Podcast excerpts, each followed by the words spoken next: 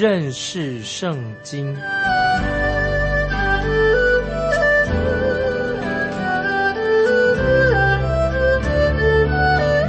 认识上帝的话，把上帝的话带到全世界。本节目是由认识圣经机构和环球广播电台联合制作，欢迎收听。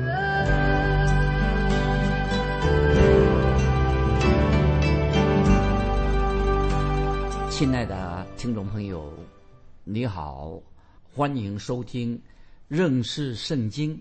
我是麦基牧师，感谢神啊，让我麦基牧师啊，就是我自己啊，做个牧养教会的牧师。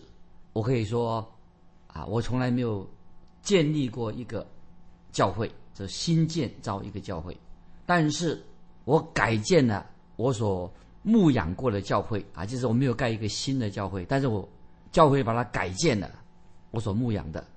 但是我遇到一些相同的问题，听众朋友，请你注意，每一个教会总有一小群的人啊，小群的基督徒，感谢神啊，在教会里面这是属于少数，一小群的基督徒，他们话很多，他们什么事都不做，常常是。所做的事情就批评论断，他们的借口是什么呢？他们说：“哎呀，我们不要把钱啊花在自己的身上，我们要把钱用在刀口上，啊，要用在啊传福音的施工上。”那么这些批评论断好不好的？他们所说的意思是说，应该去把钱用在啊宣教的施工上。可是他们自己却没有真正的奉献啊！他们会批评论断，说钱要花在。传福音的身上，但是他们自己却没有奉献。他们可以确实说，好像什么都没有做。先知哈该这里所说的，就指那一群人啊，他们的行为就是这个样子，为自己找理由啊，就是说他们教会当中光说不练，空口说白话。所以这里先知哈该啊，他就是很直接的指出他们他们的很荒唐的地方。所以我们看到先知哈该啊，在这里，第一个信息，他是在主前五百二十年九月一号所说的。先知哈该，当然他是传扬神的话。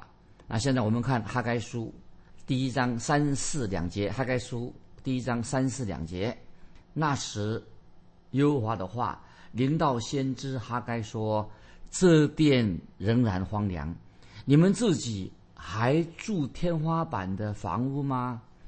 听众朋友，注意这节经文三四节什么意思？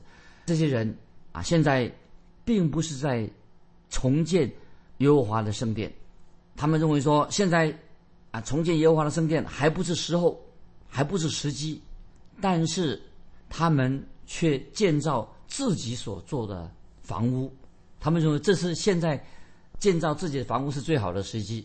所以，听众朋友。神透过哈该就指出、指责他们的错误，他们自己建造有天花板的房屋，意思是意思是什么呢？他们很考究啊，把自己的天花板啊弄得很很现代化，建造天花板非常华丽。当时的以色列百姓花了十五年的时间，都是为自己建造房屋，却让神的圣殿荒凉在那里。听众朋友，你不会觉得很很稀奇？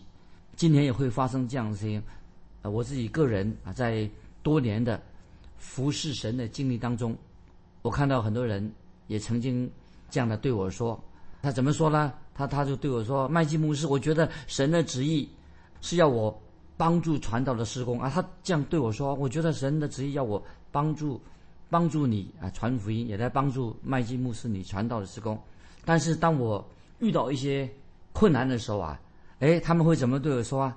我需要他们帮忙的时候啊，哎，他们就会这样说：哎，看来神的旨意不是要我在这个时候要来帮助你。听众朋友，你看，一旦我遇到困难的时候，很多人就否定遇到困难，他说啊，就认定说这不是神的旨意。但是他们对他们有利的时候啊，他们对他们自己有益处的时候啊，他们就才说啊，这是神的旨意。他认为神的旨意就是对他有有益处。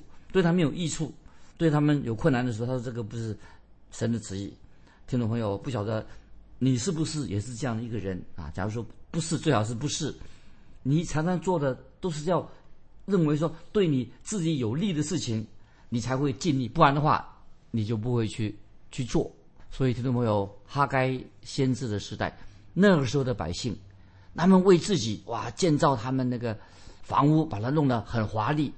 可是，当他们自己遇到困难的时候，要他们去建造耶和华的圣殿的时候啊，他们就不设法，他们就不想设法去解决困难的。他们自己有困难的时候，哎，他们会想办法；但是建造耶和华圣殿的时候，如果有难处，哎，他们自己就不想去解决问问题了。那么他们的借口是什么呢？就是说啊，这。啊，神的旨意没有叫我做这样的事情啊，没有去叫我去建造圣殿。亲爱的听众朋友，我是个人很不喜欢听到有些基督徒总是在找找借口，借口什么呢？找借口来不服侍神。他们真的知道神的旨意是什么吗？难道当一个人遇到困难的时候，他不要付出代价吗？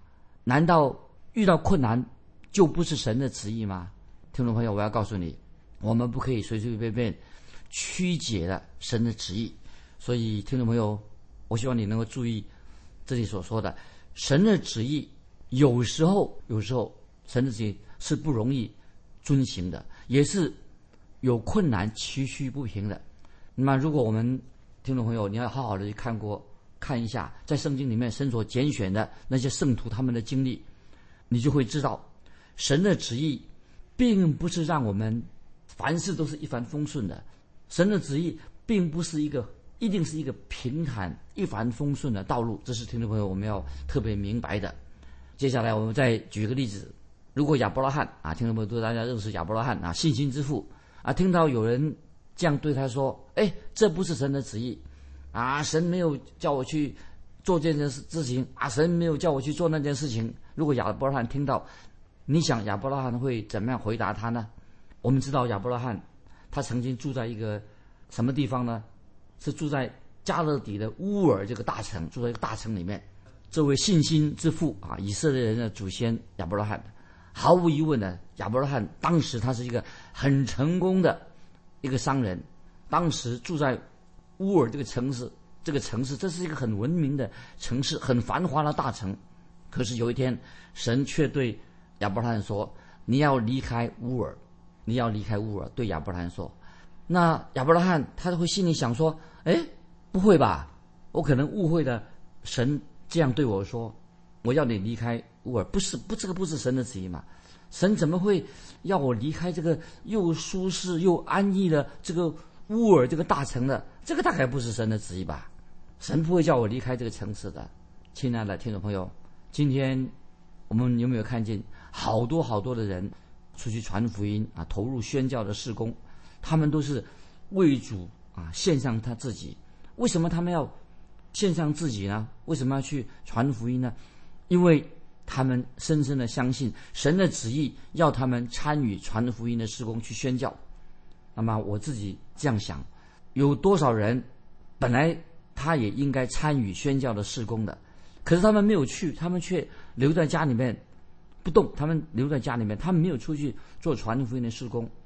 今天有多少教会里面的信徒很忙啊，都是安排啊自己的社交活动啊，他们希望过一个很轻松的啊生活，不愿意面对啊传福音当中的重重困难。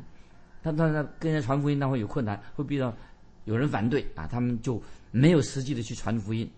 所以这里先知哈该说的很清楚。当然，哈该所说的不是他自己的话，乃是神教他说的，是神的话。听众朋友，当我自己有这样的经历，去到不同的地方啊，在世界各地，看到啊有些教会啊华丽堂皇，看到大教堂很漂亮，装潢非常华丽的大教堂，那么在教堂的四周，却住着许多的贫苦的人啊，一个漂丽华丽的大教堂，可是他教堂四周啊。却住着一些贫苦的人，好像一个很强烈的对比。我看到这样对比，我心里呀会觉得很难过。当然，听众朋友要注意，啊，我们很基督徒也许很容易去啊论断别人、指责别人的错误，啊，这是不对的啊。我们说啊，常常指责别人啊，你做的不对。那么我们很容易这样做。我也同意啊，也许你看有些人啊，一个大教堂旁边呢住着很多贫穷的人呢，这是不是件好事？这是不对的。但是如果一个人啊，他是属于属于教会的一个人，他常常活在一个不正确的啊不正确的这个思想当中，这个教会一个教会必须要必须要怎么样呢？能够吸引那些还没有信主的人来到教会。教会应当有好见证，能够吸引那些罪人进到教会来。那么，所以听众朋友，这里要特别提醒听众朋友：如果一个属于神的教会，应当能够吸引罪人进到他的教会里面。我听说有一个教会，他就找就借口啊，有个教会，这个教会里面的人找借口，他说他们的教会内部啊，看起来很看起来很不起眼啊，他们教会状况啊很糟糕。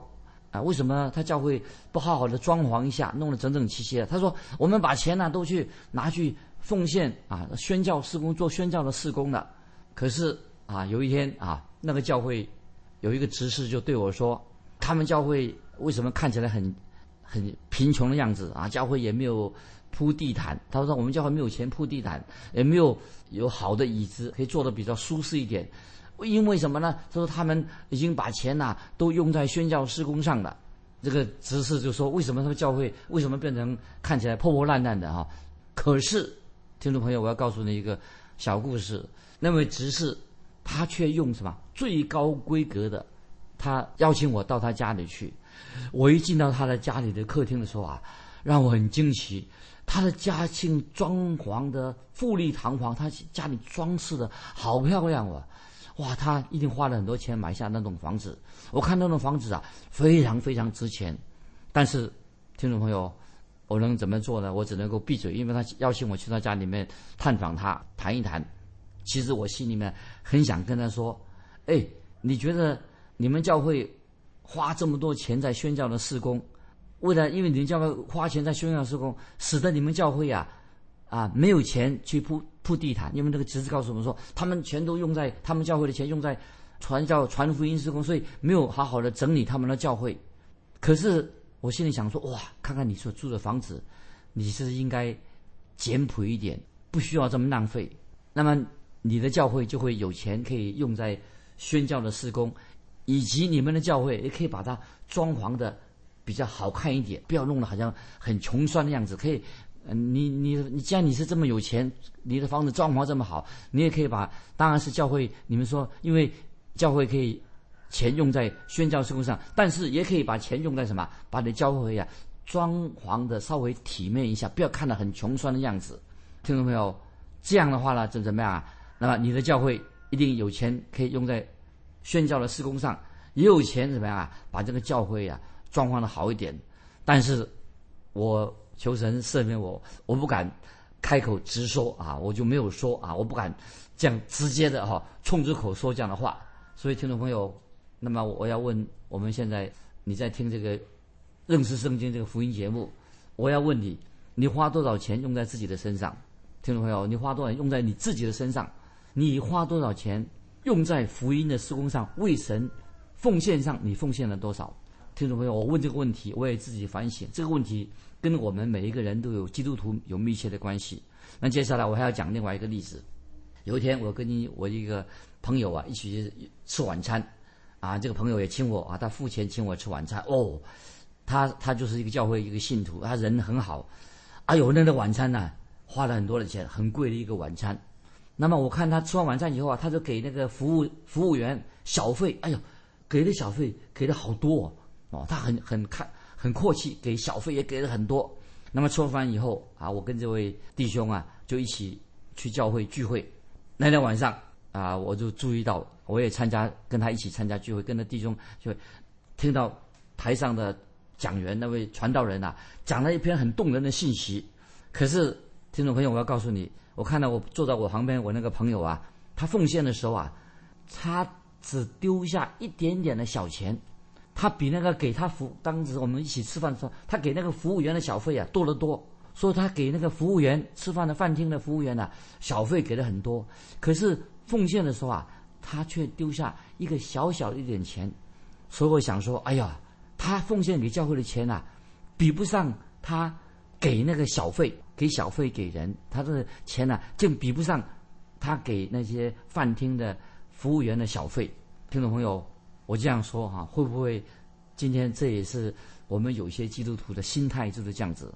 所以我们知道，我们读哈该书的时候，哈该的时代，那些以色列百姓。他们怎么做什么借口的？当时以色列百姓，他们需要重建圣殿，他们什么借口呢？他们说：“啊，这不是重建圣殿的时候啊！”他们有这样的借口。但是神对他们说：“难道你们把自己的家里面装潢这么漂亮？难道啊？你说是不是建造圣殿的时候？那么神就对他们说：难道是你们现在是建造你们装潢你们家里的时候吗？今天会不会在？”你的教会在我的教会也有很多一些假冒伪善的人，啊，每次在教会里面听到有些人他都做见证，他说：“哎呀，我为神啊做了这件事。”那么我听起来有时别人说为了神做了很多大事，我听起来心里很不欢喜，很恶心，因为他们等于夸口自己，好像他们他们自己做了很多事，好像做的比神他为神做了很多的事情，好像比别人做的更多，他比别人做的。多了上千倍以上，好像夸口自己，甚至有点夸口说比神做的还要多。今天会不会有这种人夸口他比神还了不起？听众朋友，我要告诉你，我们读哈该书的时候啊，哈该先知所说的话，也许会很伤人啊，你听起来很不舒服。但是听众朋友，你可以知道，哈该一定是一个不受人欢迎的人物。为什么呢？哈该就像一个闹钟一样。因为闹钟啊总是把人闹醒了，所以哈该一定这位先知不受人欢迎。但是神的先知常常就是不受人欢迎的。我们知道圣经说，先知有的先知被石头打死，哈该就像一个闹钟一样，其实要唤醒我们，提醒我们。虽然哈该的话让我们内心不安，啊，我们也不喜欢啊这种感受，但是在哈该那个时代，他们也不喜欢有这种感觉。但是以色列百姓，他们已经是从巴比伦被掳回归的人，他们可能也不不想听先知哈该所说的话，所以这个时候哈该先知他的困境很困难，但是哈该他仍然想唤醒他自己的百姓，唤醒他的同胞，因为他用的方式很不寻常，但是也不是什么新的方式。那么今天也许很多人不敢有人用这种方式啊。但是我认为，哈该他在传神福音上做神的施工上很有果效。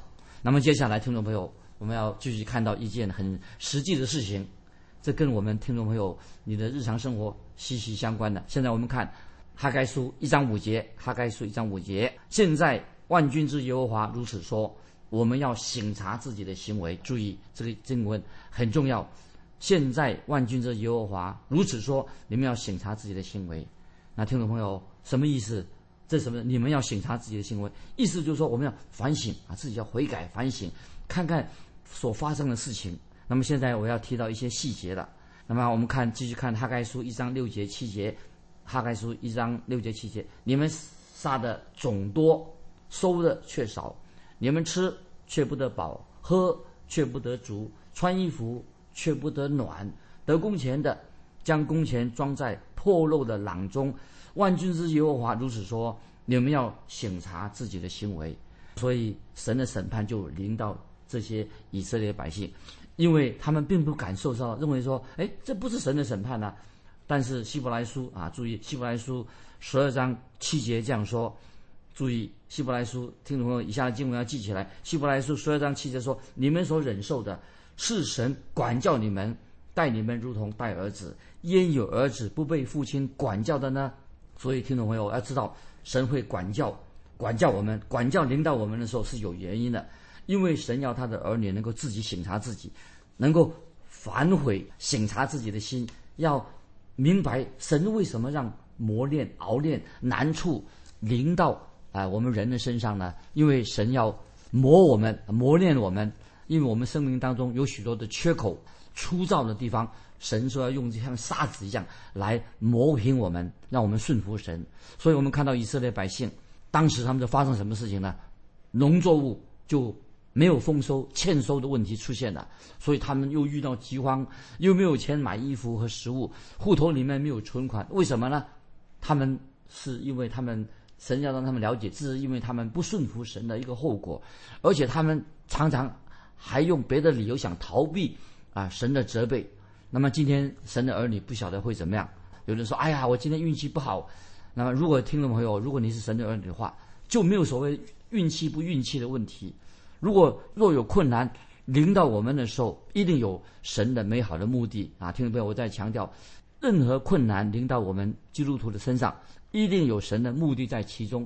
神不会平白无故的让无缘无故的让事情发生在你的身上发生。我说，一定有一个目的的。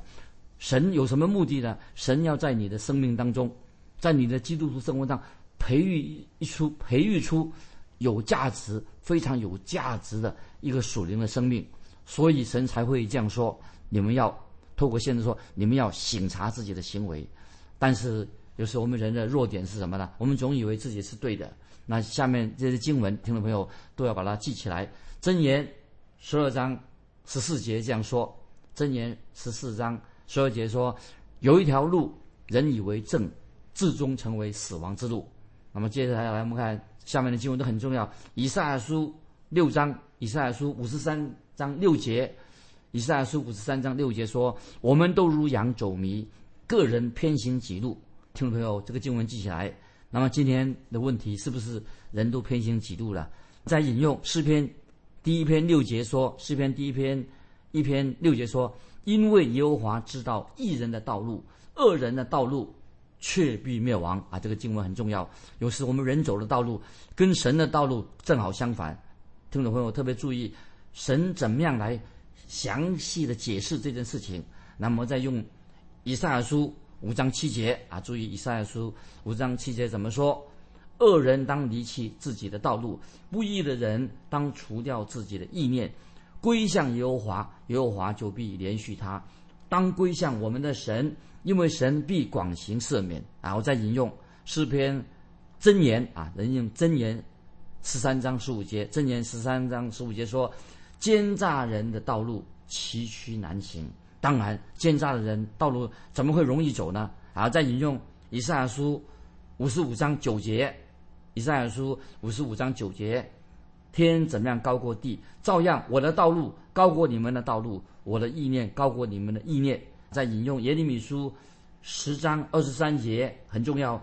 耶利米书十章二十三节说：“耶和华，我晓得人的道路不由自己，行路的人也不能定自己的脚步。”啊，我们继续看六章耶利米书六章十六节：“耶和华如此说：你们当站在路上查看，访问。”古道，那是善道，便行在其间。这样，你们心里必得安息。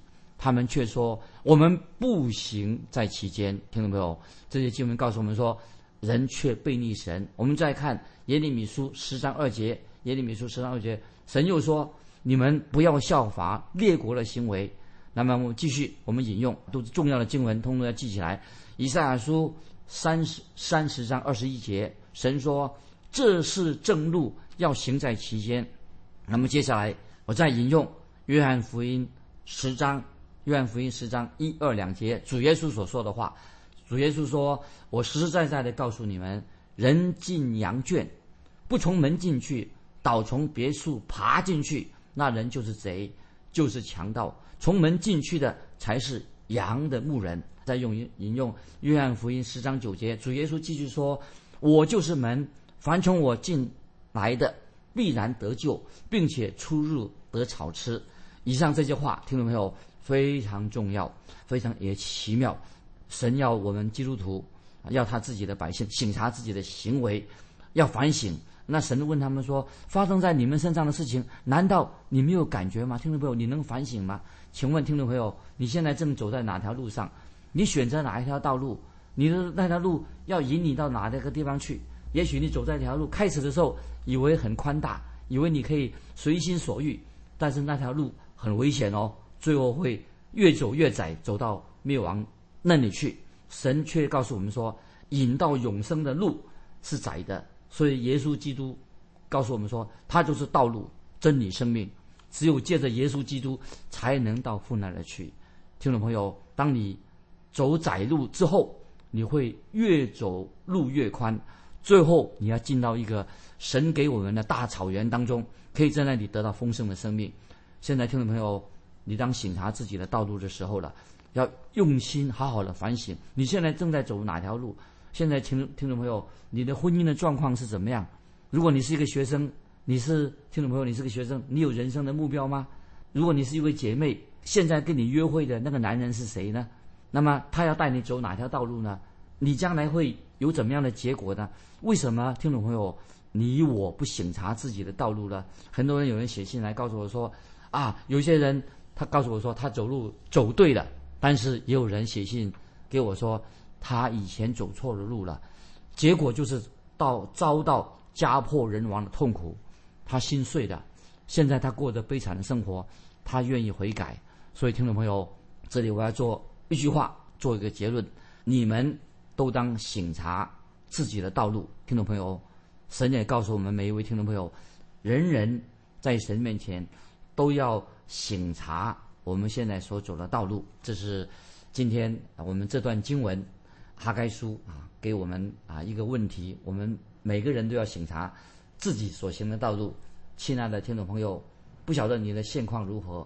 如果你有感动，欢迎你来信跟我们分享啊，来信分享。你现在的状况，你的信仰状况如何？来信可以寄到环球电台，认识圣经麦基牧师收。愿神祝福你，我们下次再见。